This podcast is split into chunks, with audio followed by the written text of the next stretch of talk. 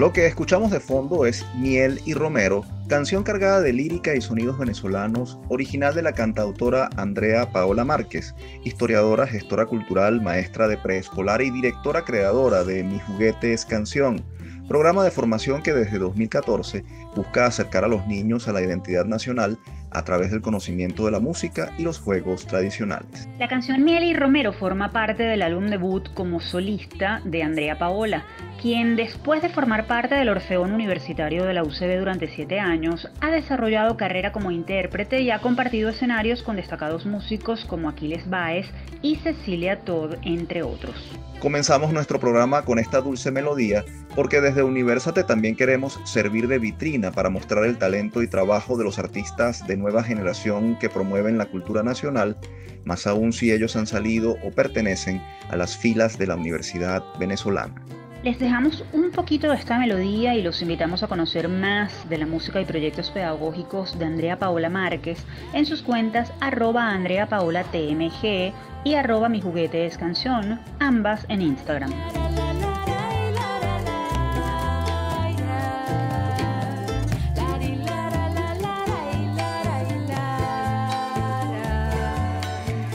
Les saludamos Efraín Castillo y Tamara Luznis. Y esta es una nueva edición de nuestro programa Universate, las voces de la Universidad Venezolana, transmitido a nivel nacional por el circuito Unión Radio. Este espacio es producido por Unión Radio Cultural y la Dirección General de Comunicación, Mercadeo y Promoción de la Universidad Católica Andrés Bello. En la jefatura de producción están Inmaculada Sebastiano y Carlos Javier Virgües. En la producción, José Ali Linares y Miguel Ángel Villamizar y en la dirección técnica están Fernando Camacho y Giancarlos Caraballo. Comenzamos un nuevo episodio de Universate, las voces de la Universidad Venezolana. Como todas las semanas, nos complace compartir con ustedes, estimados oyentes, en esta tribuna plural y de encuentro. Así es, recuerden que estamos al aire en el circuito Unión Radio. También pueden sintonizarnos en cualquier parte del mundo en www.unionradio.net. Sin más preámbulos, hagamos nuestro acostumbrado recorrido por el acontecer universitario nacional en nuestra próxima sección. Actualidad Universitaria. Comenzamos en el estado Mérida, donde el profesor Mario Bonucci, rector de la Universidad de los Andes, ULA, aseguró que las instituciones de educación superior de Venezuela atraviesan el peor momento de su historia. La máxima autoridad urlandina detalló que la universidad no solo se está desmantelando, sino que está perdiendo su reserva moral debido a la deserción de docentes e investigadores ocasionada por la baja remuneración y la asfixia presupuestaria, lo que le hace temer por la supervivencia de las instituciones una vez se supere la pandemia. En cuanto al llamado a reiniciar clases a distancia que hizo el Consejo Universitario de la institución y que comenzó a cumplirse el pasado 26 de octubre, el rector de la ULA reconoció que la dinámica ha tenido muchas dificultades y que inevitablemente dejará por fuera a por lo menos 20% de los estudiantes, quienes no cuentan con los equipos necesarios para la modalidad virtual. Sin embargo, destacó la importancia de mantener estas actividades para preservar la lucha por el funcionamiento de la universidad. Bonucci aseveró que no se trata de una normalidad fingida. Otra situación que debemos reportar es la de la Universidad Simón Bolívar, institución que informó que apenas recibirá el 0.5% del monto solicitado en el anteproyecto de su plan operativo anual para el año 2021. Ante este escenario, el Consejo Directivo de la Universidad informó que la USB se verá obligada a funcionar bajo un régimen de insuficiencia presupuestaria que supondrá escaso financiamiento del costo de los servicios, impedimento para la adquisición de bienes de consumo y capital, insuficiente disposición de recursos para el mantenimiento de la infraestructura física, imposibilidad de inversiones en proyectos académicos y rigidez en el financiamiento de los beneficios económicos de los trabajadores. Según las autoridades de la USB, el presupuesto fijado por el Ministerio de Educación Universitaria estableció el pago de sueldos y salarios con base en montos de mayo de 2020. Calculó en 400 mil bolívares los bonos de alimentación y asistenciales para el personal y fijó el costo unitario de las becas estudiantiles en 720 bolívares mensuales y de las preparadurías en 1080 bolívares mensuales. De la Universidad Simón Bolívar nos vamos a la UCB, donde los docentes siguen insistiendo en que no cuentan con las condiciones necesarias para retomar las clases, ni presenciales ni virtuales, y denuncian que se profundizan las precarias condiciones laborales y salariales en las que se encuentran. Desde la Asociación de Profesores de esa casa de estudios, APUCB, se viene promoviendo la campaña en redes sociales Unive en Emergencia, la cual busca llamar la atención sobre esta realidad que padecen los profesores y la comunidad universitaria en general, con el fin de lograr que los organismos responsables, dentro o fuera del país, ejecuten acciones que detengan este deterioro. Para conversar sobre este tema recibimos vía telefónica a Héctor Moreno, él es licenciado en enfermería y secretario de la Asociación de Profesores de la Universidad Central de Venezuela, APUCB. Un gusto recibirlo en Universate. Saludos cordiales desde la Universidad Central de Venezuela y de la Asociación de Profesores a esta conducción del programa, preocupado por los asuntos universitarios. Mis saludos. Profesor Moreno, desde hace meses venimos siendo testigos de las movilizaciones y denuncias que hacen los gremios y autoridades sobre las precarias condiciones de la comunidad universitaria. Sin embargo, pareciera que todo esto cae en saco roto y nadie los escucha. ¿Qué buscan con la campaña UNIBE en emergencia? ¿Qué alcance esperan que tenga? En principio lo que busca la formal declaratoria de emergencia a través del hashtag que de una otra manera hemos colocado como un mecanismo de alzar la voz desde el punto de vista del gremio es que para nosotros ya desde hace muchos años la Universidad Venezolana y en el caso de la UCB estamos en emergencia, es decir, está afectada las funciones vitales, esenciales de la universidad que implica la docencia, la extensión, la investigación. Entonces, bueno, nos toca como eh, entes referenciales que tenemos a cargo una competencia y una responsabilidad en el gremio, decirle a nuestro gremiado, decirle a la comunidad nacional e internacional que sus universidades nacionales, en su fin que tienen bajo eh, la responsabilidad de la formación de la generación de relevo en el campo profesional y desarrollo del país, hoy está severamente comprometida. Profesor, hace unos días desde la ABERU se propuso la dolarización de sueldos. Pero, ¿es esto realmente viable? ¿Cuál sería una solución a corto plazo para enfrentar la situación que están viviendo los profesores universitarios? Lo que es realmente viable es el término responsable de cómo se maneja la macroeconomía en este país. Este, en la medida de que eh, no exista una política eh, institucional, fiscal, presupuestaria en los asuntos del manejo de la economía del país, eso va a permear aguas abajo. Entonces, bueno, lamentablemente, este, eso en términos generales con el dólar, lo que permite es tratar de garantizar que tengas un poder adquisitivo, bueno, para atender esas necesidades. Y entonces, y en cuanto, hoy ves en la sociedad venezolana que cualquier cosa que tú vayas a adquirir de bienes, de insumos, todo está dolarizado pero lo que no está dolarizado es el sueldo. Entonces tienes ahí una gran descompensación entre sueldos en bolívares, pero costos en dólar, lo que traduce en términos generales un deterioro profundo del poder adquisitivo y por supuesto su impacto en las distintas esferas de necesidades y problemas que tiene el profesor universitario para atender no únicamente su componente individual, sino también su componente familiar en las distintas necesidades que tiene la misma, ¿no? El mismo. Profesor, recientemente varias organizaciones enviaron una carta a la directora de la UNESCO solicitando que se aboque a conocer la situación de la educación venezolana y a actuar para detener su deterioro. ¿Qué tanto puede hacer la UNESCO y los organismos internacionales? ¿Cómo, cómo pueden intervenir en esto? Lo sensato y lo correcto sería que en este país, desde el punto de vista de la institucionalidad del Estado, eh, existan eh, las instancias respectivas para canalizar y dirimir los distintos conflictos o demandas que tienen los trabajadores, en este caso también los profesores. Al no tener esas instancias en Venezuela para poder dirimir, para poder eh, trabajarlas y para poder resolver, bueno, te quedan otras instancias que tienen que ver entre ellas la UNESCO pero también se ha activado ante la UNESCO y en eso andan con la comisión tripartita a través de la OIT las distintas demandas que el sector sindical y de profesionales y eh, técnicos que tienen que ver con los colegios profesionales, hemos activado. Y en ese caso, la Federación de Asociaciones de Profesores Universitarios de Venezuela, que es la federación que agrupa a la Asociación de Profesores de la Universidad Central de Venezuela, hemos interpuesto ante la OIT una serie de... Eh, de instrumento para de una otra manera hacer las presiones necesarias para que los organismos internacionales, en el caso del trabajo, este, puedan actuar, puedan recomendar y de una otra manera puedan ejercer la, la presión necesaria a fin de que se restituyan los derechos que de una otra manera demandan el sector universitario.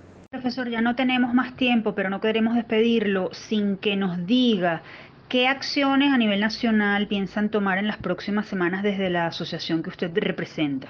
Los esfuerzos que esta asociación ha venido haciendo como política de impulso en relación a las demandas y a los reclamos es Trabajar en primero con los sectores mm, afines, sindicales y gremiales, porque hemos entendido que esta política del gobierno nacional no únicamente con los universitarios, con los trabajadores generales del país, con los profesionales de este país. Y ahí hemos entonces hecho las articulaciones necesarias para organizarnos como sectores trabajadores de las áreas profesionales afines, para seguir haciendo lo que desde el punto de vista democrático nos corresponde, exigir que el Estado el Estado atienda las distintas demandas y derechos que de una otra manera tienen consagrados los trabajadores en la Constitución, que tienen consagradas en las actas convenios, es decir, la reivindicación del artículo 91 de la Constitución de la República Bolivariana de Venezuela, donde dice cuáles son los parámetros de fijar el salario mínimo, entre otras cosas. Entonces, esa es la orientación que esta asociación busca, buscará a través de lo que implica ponernos en un frente común ante la política devastadora y la política de deterioro de los sectores trabajadores y laborales de este país. Muchísimas gracias. Profesor, gracias por atender nuestra invitación y éxito en sus gestiones. Ustedes escuchaban al profesor Héctor Moreno, secretario de la Asociación de Profesores de la Universidad Central de Venezuela, APUCB. Momento de hacer nuestra primera pausa. Al regreso continuamos con mucho más de Universate. Somos las voces de la Universidad Venezolana. Ya venimos.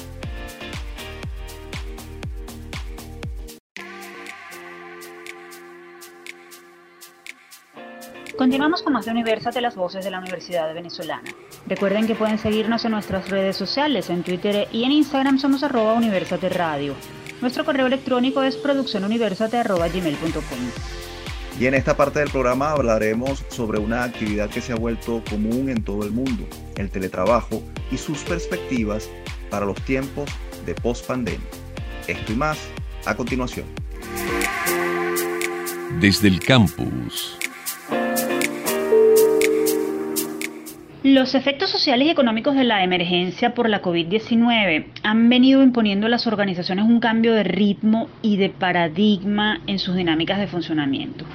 Aunque la crisis ha acabado con no pocas empresas, muchas han encontrado en el teletrabajo una verdadera alternativa para sobrevivir e incluso para fortalecerse. Esta transformación también está marcando a los empleados de las instituciones, pues resulta todo un reto migrar de lo presencial a lo virtual. Además, se han impuesto dilemas importantes como entender que el teletrabajo no significa más trabajo. Después de 10 meses de pandemia y de cara al futuro, ¿qué aprendizaje ha quedado sobre las relaciones laborales y el teletrabajo? ¿Qué veremos en la era pospandemia? ¿Cómo mantener relaciones de trabajo sanas en este contexto? Para conversar sobre este tema nos acompaña vía telefónica la profesora Ileana Corredor. Ella es psicóloga, magíster en Relaciones Industriales y directora del programa de posgrado de Gerencia en Recursos Humanos y Relaciones Industriales de la UCAP. Bienvenida, profesora Universate. Agradecida con ustedes por la invitación y el poder abordar este tema que es de tanto interés. Profesora, a la luz del tiempo transcurrido de pandemia y lo que han venido haciendo las organizaciones en medio de este tiempo, ¿Cómo han logrado las empresas adaptar sus procesos al teletrabajo? ¿Existe alguna fórmula para hacerlo? Realmente las organizaciones en Venezuela al inicio de esta pandemia pues no estaban preparadas para estas modalidades. Muy pocas eran las organizaciones que ya tenían en sus esquemas de trabajo modalidades de teletrabajo. Una búsqueda de equilibrio vida-trabajo y muchas organizaciones en Venezuela ya habían incursionado en ese mundo, pero la mayoría no y realmente yo creo que el proceso de pandemia lo que hizo fue acelerar, acelerar estos nuevos esquemas de trabajo. Eh, y las organizaciones a medida que el tiempo ha transcurrido, pues han ido adaptando sus procesos y sus maneras de relacionarse con los colaboradores en este sentido. Los equipos que han fluido más en este mundo del teletrabajo, pues también lo han hecho desde el punto de vista del liderazgo que las organizaciones han hecho sobre su gente, porque aquí la clave, más allá de las herramientas de trabajo y la disponibilidad de herramientas para poder ejecutar el trabajo que las organizaciones puedan poner al servicio de su gente, es también la manera en la cual se motivan a los trabajadores y esa relación puede fluir eh, de una manera armoniosa y mucho más mm, fluida. Eh, el trabajo como tal para mí es una, es una forma de trabajo que llegó para permanecer, eh, evolucionará y cambiará, pero realmente son esquemas que han demostrado que traen beneficios para ambas partes. Profesora, precisamente tal vez por no haber estado preparadas para el teletrabajo, en numerosas organizaciones esto ha significado un aumento en la carga de asignaciones y en las horas de labor de los colaboradores, o al menos de un grupo de estos.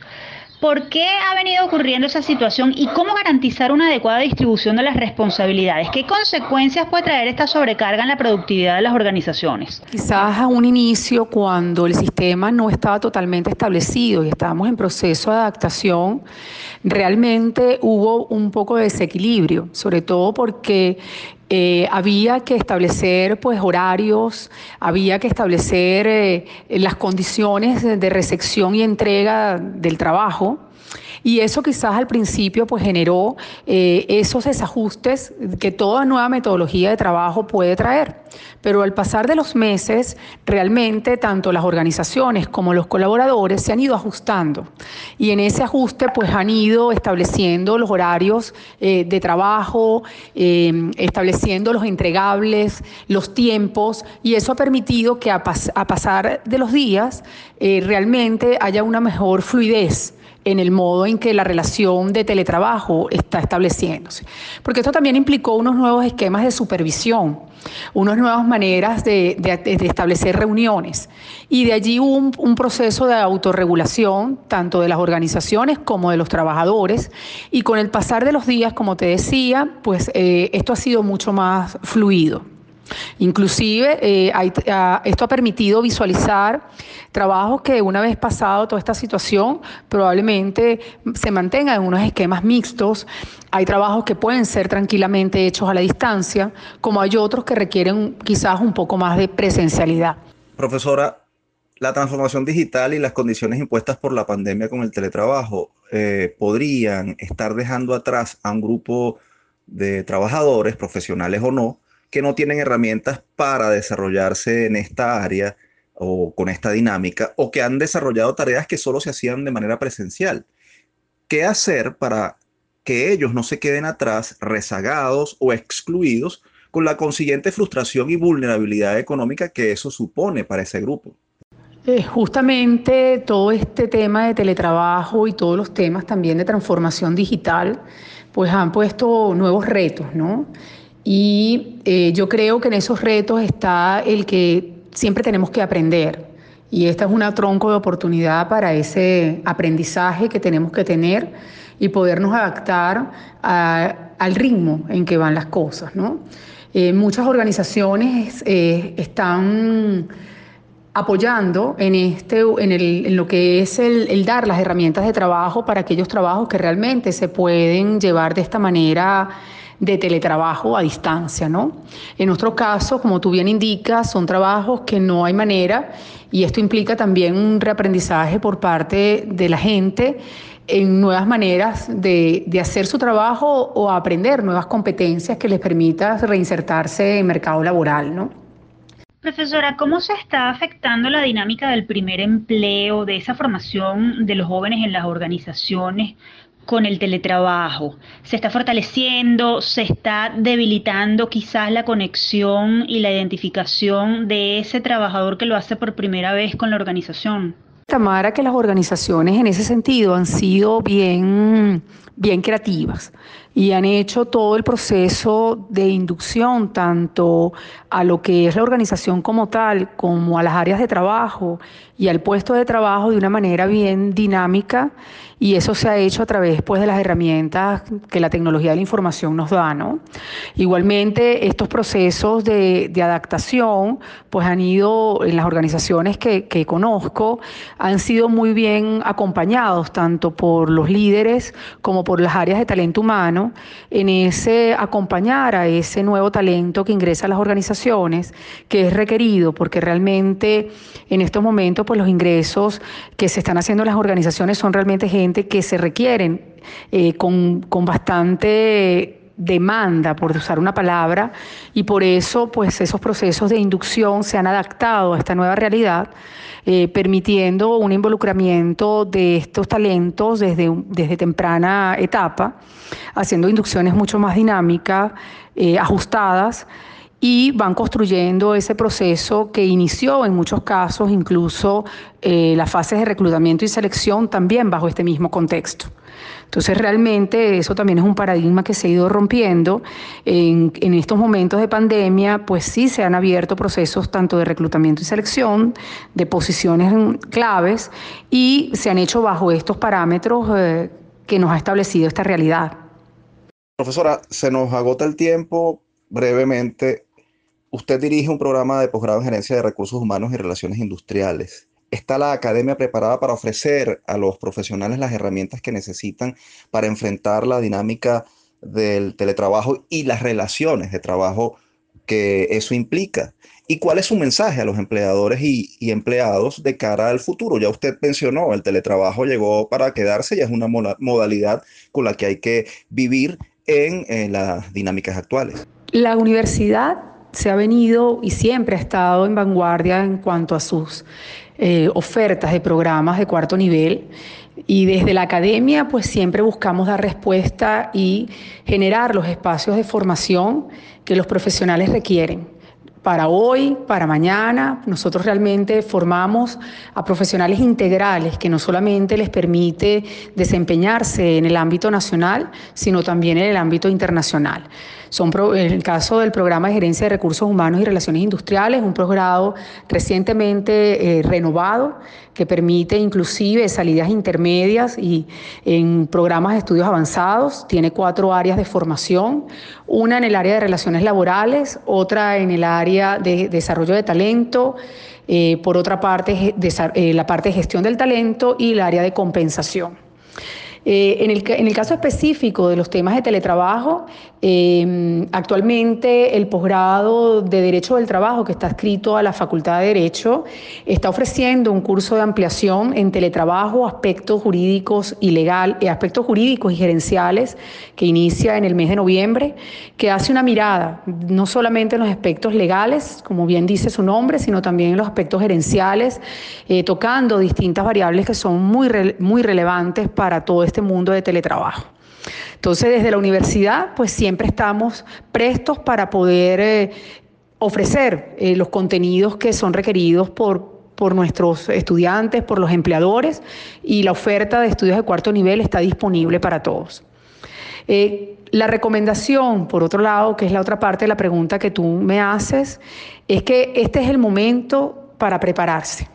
No hay mejor momento para prepararse, sino en los momentos de crisis en los cuales nosotros tenemos que adquirir las herramientas que se necesitan para poder enfrentar el futuro de una mejor manera. Este es el momento en el cual pues tenemos que, que revisar esa caja de herramientas que todos tenemos, ver qué áreas y qué brechas tenemos en dónde tenemos que actualizarnos. Eso nos permitirá estar mucho mejor preparados para el futuro, para un futuro que seguramente estará lleno de retos como los que hasta ahora hemos tenido, pero que tenemos que ser optimistas y pensar que vendrán tiempos mucho mejores. Y en ese sentido, pues la preparación es, una, es el elemento diferenciador que nos va a poder permitir eh, ser competitivos dentro o fuera del país. Agradezco pues la invitación que me hicieron en la tarde de hoy, la tarde de hoy para poder compartir con ustedes los temas de, de teletrabajo. Profesora Corredor, muchísimas gracias por haber compartido sus conocimientos con nosotros y con la audiencia de Universate. Agradecidos con ustedes por la invitación. Que tengan todos una feliz tarde. Conversábamos con la profesora Ileana Corredor, psicóloga, magíster en Relaciones Industriales y directora del programa de posgrado de Gerencia en Recursos Humanos y Relaciones Industriales de la UCAP. Si desean más información sobre este programa de estudios de cuarto nivel, pueden escribir a arroba Ileana Corredor con Y y a arroba postgrado UCAP en Twitter. Momento de hacer una nueva pausa en Universate. Al regreso seguimos con mucho más. No se vayan.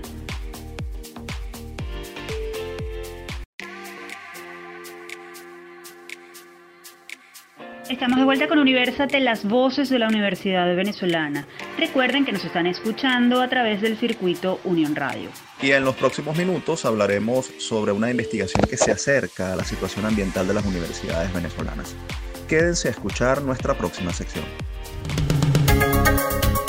El que busca, encuentra. Recientemente la ONG Aula Abierta publicó un estudio titulado Situación de los espacios universitarios de conservación ambiental en Venezuela, el cual reseña el estado actual de más de 50 áreas de conservación pertenecientes a las instituciones de educación superior públicas del país o sobre las cuales las universidades tienen injerencia. Entre otros aspectos, el informe revela que la mayoría de los espacios ambientalmente protegidos que pertenecen a las universidades o están bajo su tutela están afectados por el déficit presupuestario, la vandalización, las invasiones, los hurtos y los crímenes ecológicos, lo que amenaza a las especies de flora y fauna que allí se encuentran, así como las cátedras de pregrado y posgrado y los proyectos de investigación asociados. El estudio fue realizado con la colaboración de la Universidad Simón Bolívar, la Universidad de los Andes, el Departamento e Instituto de Botánica Agrícola de la UCB Maracay, la Fundación Caribe Sur y la Sociedad Venezolana de Ecología. Precisamente tenemos en línea a Vilisa Morón, presidenta de la Sociedad Venezolana de Ecología. Ya nos ofrecerá más detalles de esta investigación. Vilisa, muchas gracias por atendernos. Bienvenida una vez más a Universate. Muchas gracias a ustedes por la invitación. Es un tema de gran relevancia para la conservación, la investigación y la educación a nivel técnico y universitario del país. Vilisa, a la luz de este informe, ¿Qué tan grave es la situación de los espacios ambientales pertenecientes a las universidades? ¿Qué es lo que está ocurriendo y cuáles son las universidades que están siendo afectadas o están abarcadas en este, en este informe? Bueno, Efraín, de las áreas documentadas, eh, que fueron más de 50 como ustedes mencionaron, eh, más del 80% de las áreas está sin presupuesto, ha sido eh, víctima de algún caso de invasión, de robo, de algún déficit que no permite que se realicen las diferentes actividades de investigación, de formación y de extensión que se realizan en estos lugares.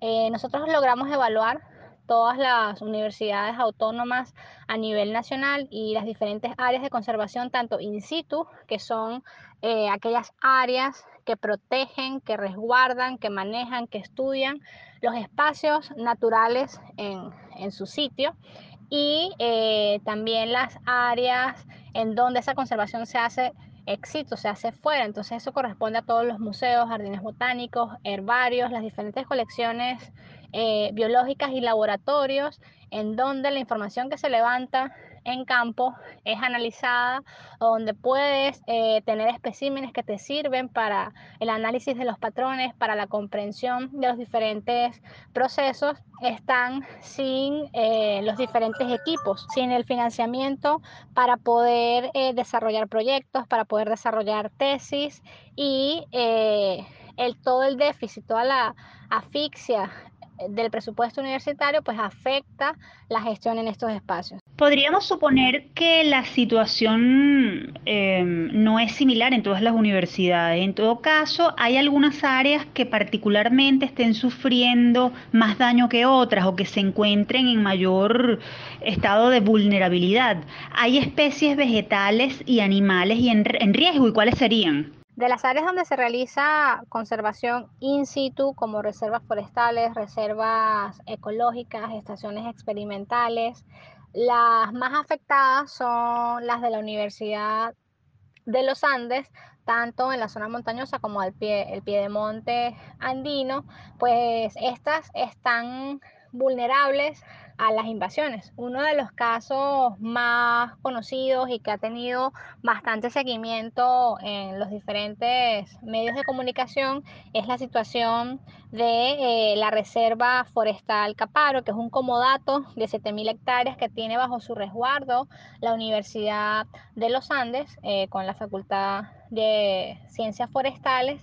Este comodato son las 7.000 hectáreas que quedan de los bosques alisios eh, de la zona de los llanos occidentales, en donde habitan jaguares, dantas, el mono araña.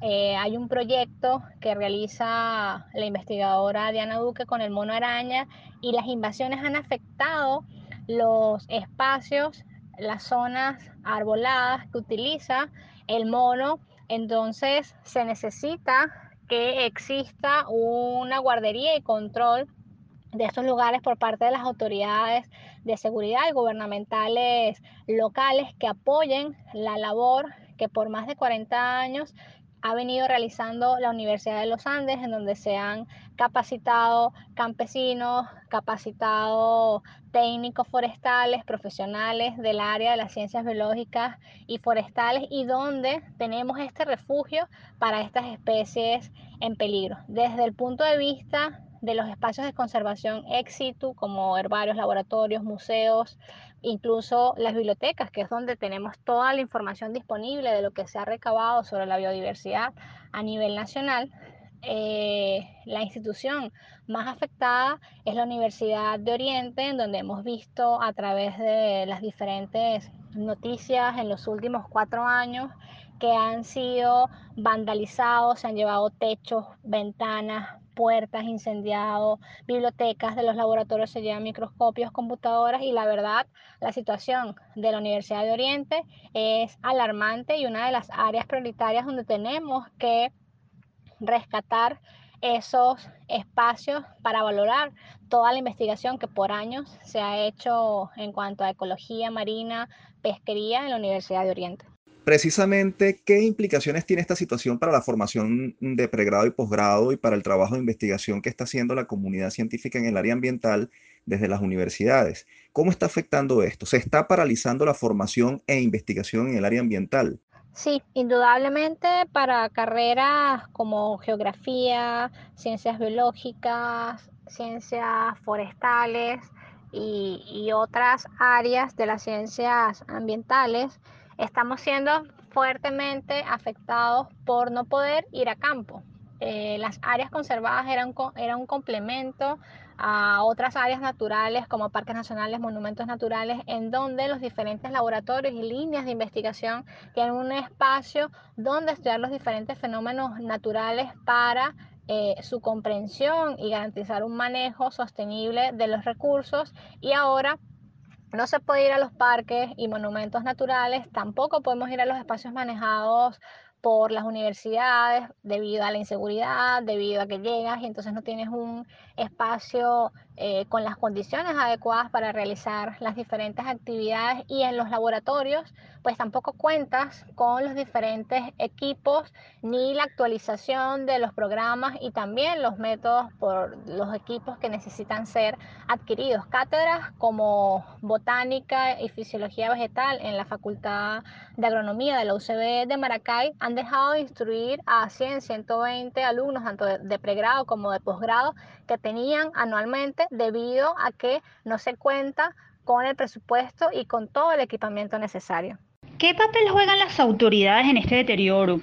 ¿Los organismos de seguridad del Estado están cumpliendo con su papel de cuidar las áreas protegidas? ¿Están atendiendo las denuncias? Bueno, Tamara, esta es una pregunta bien compleja porque dependiendo del organismo gubernamental y, su desempeño local. Hay organismos, por ejemplo, los bomberos forestales, defensa civil, eh, ellos responden de forma muy proactiva y expedita a, a, los casos, por ejemplo, de incendios debido a invasiones o a un mal manejo del fuego en zonas urbanas, caseríos cercanos a estas áreas conservadas y, con ellos se cuenta al 100%. Sin embargo, con respecto a las autoridades de seguridad, llámese Guardia Nacional, Policía Nacional, que tengan competencia a la hora de una invasión o a la hora de levantar la información, por ejemplo, el CSPC, cuando han ocurrido hurtos y desmantelamientos de infraestructura, la respuesta ha sido eh,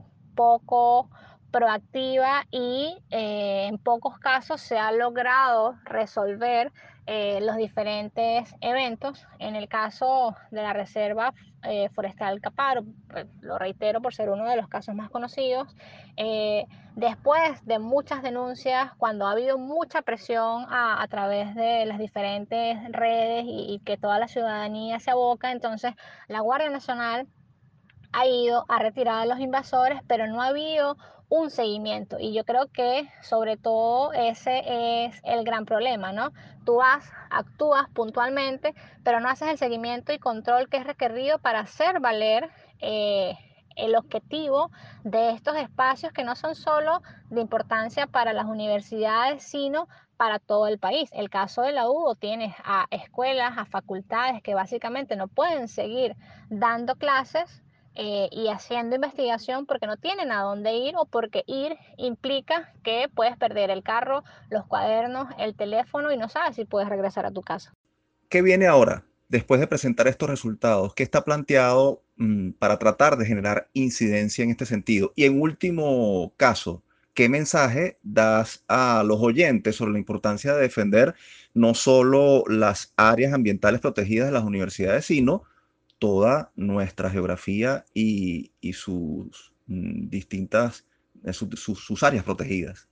Ahora que tenemos un panorama claro sobre la situación de las áreas de conservación universitarias, tanto ex situ como in situ, y que vemos que hay un patrón relacionado con la asfixia presupuestaria, el vandalismo y la anuencia de las autoridades gubernamentales, es necesario saber cómo está incidiendo eh, en la formación y en la investigación cuántas líneas de investigación han tenido que cerrar, cuántos tesistas han dejado de realizar sus trabajos especiales de grado, cuánta información estamos dejando de generar en un conocimiento que en Venezuela sobre la biodiversidad es parcial. Y eh, con respecto a como venezolanos, como ciudadanos que no somos de la comunidad universitaria, ¿cómo nos afecta? Pues tenemos que pensar que en las universidades es donde se ha generado la información para la planificación y para la gestión del territorio. Y cuando en las universidades no hay una libertad para investigar, para formarnos, para implementar, entonces vemos como hay un deterioro en el país porque no se valora el conocimiento y esa desvalorización es lo que ha permitido el irrespeto a recintos que a nivel mundial son patrimonio de la nación. Y el llamado es a que como ciudadanos revaloricemos las universidades y otra vez respetemos y seamos parte de la necesidad y de la generación de conocimiento. Milisa, muchas gracias por ofrecernos detalles sobre este estudio y sus consecuencias. Ojalá se pueda hacer algo para reparar tanto daño. Gracias Tamara Efraín por el interés en esta temática que es de gran relevancia para la nación y bueno, como ciudadanos tenemos que documentarnos, formarnos y denunciar porque estamos ante un momento en donde las áreas naturales protegidas o no están siendo vandalizadas, están siendo explotadas y estamos perdiendo nuestro patrimonio natural. Escuchaban a Bilisa Morón, presidenta de la Sociedad Venezolana de Ecología. Quienes deseen más información sobre los resultados del informe Situación de los espacios universitarios de conservación ambiental en Venezuela pueden visitar la página web aulaabiertavenezuela.org. Momento de la última pausa. Quédense con nosotros porque al regreso tenemos mucha más información. Somos Universas de las Voces de la Universidad Venezolana.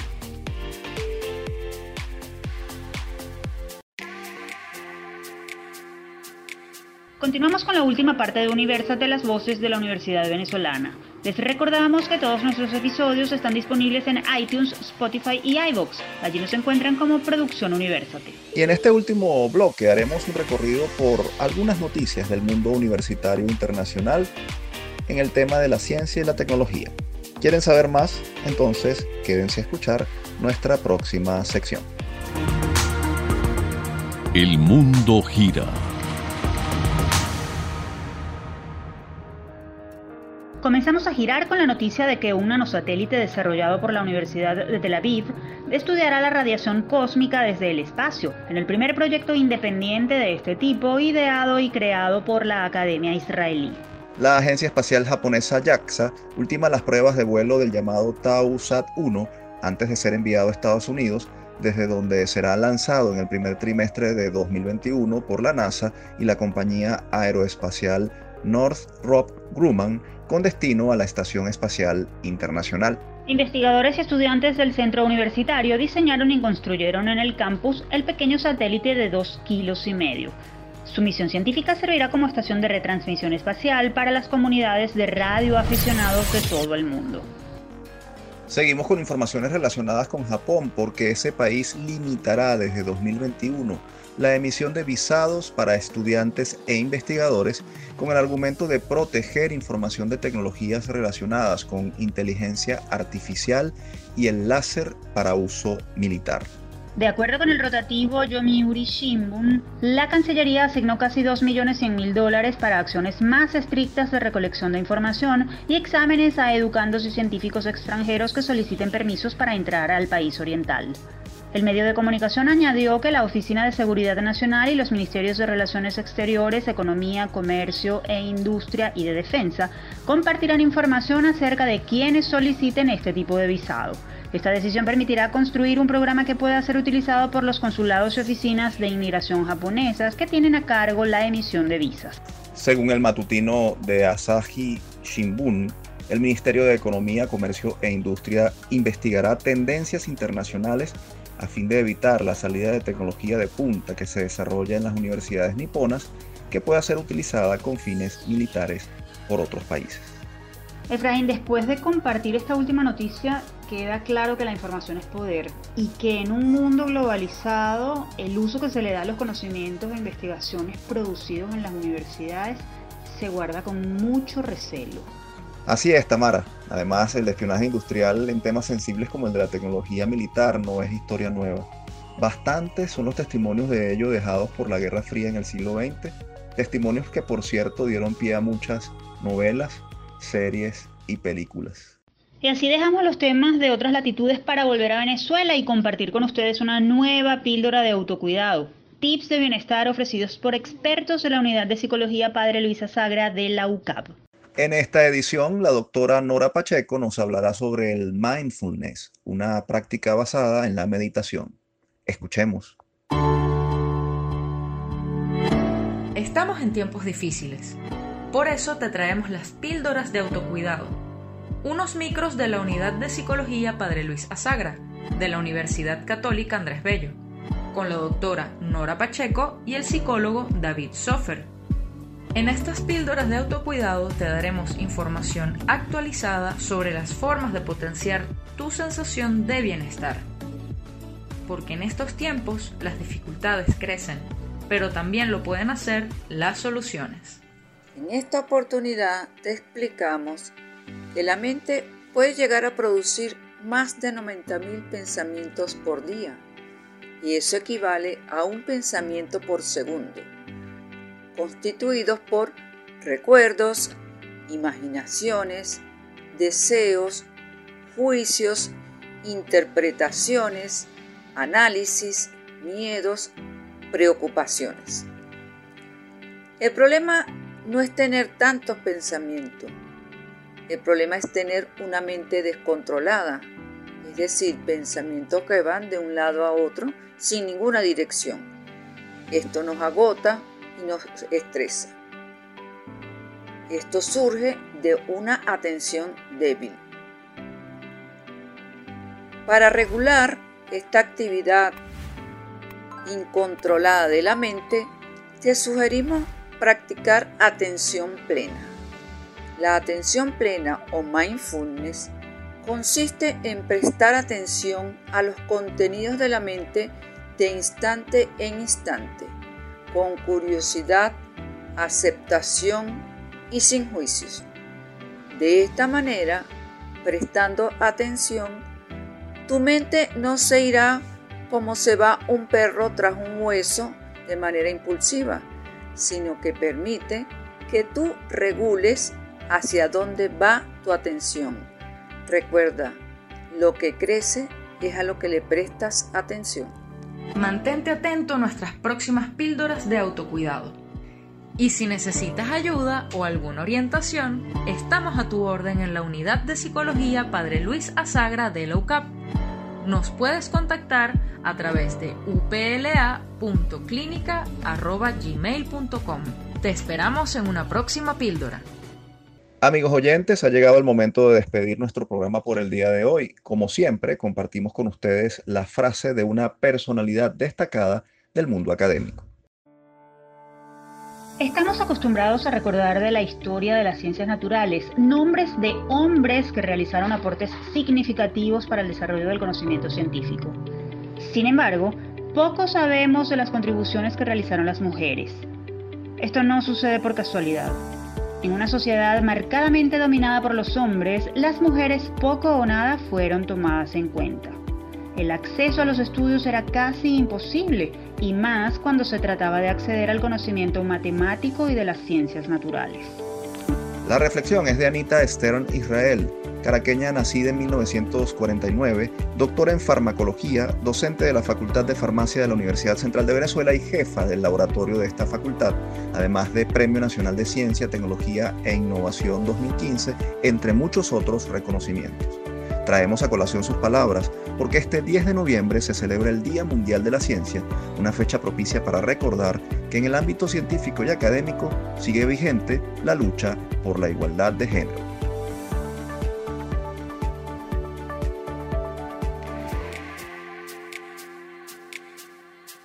Les recordamos que esta fue una producción de Unión Radio Cultural y la Dirección General de Comunicación, Mercadeo y Promoción de la Universidad Católica Andrés Bello.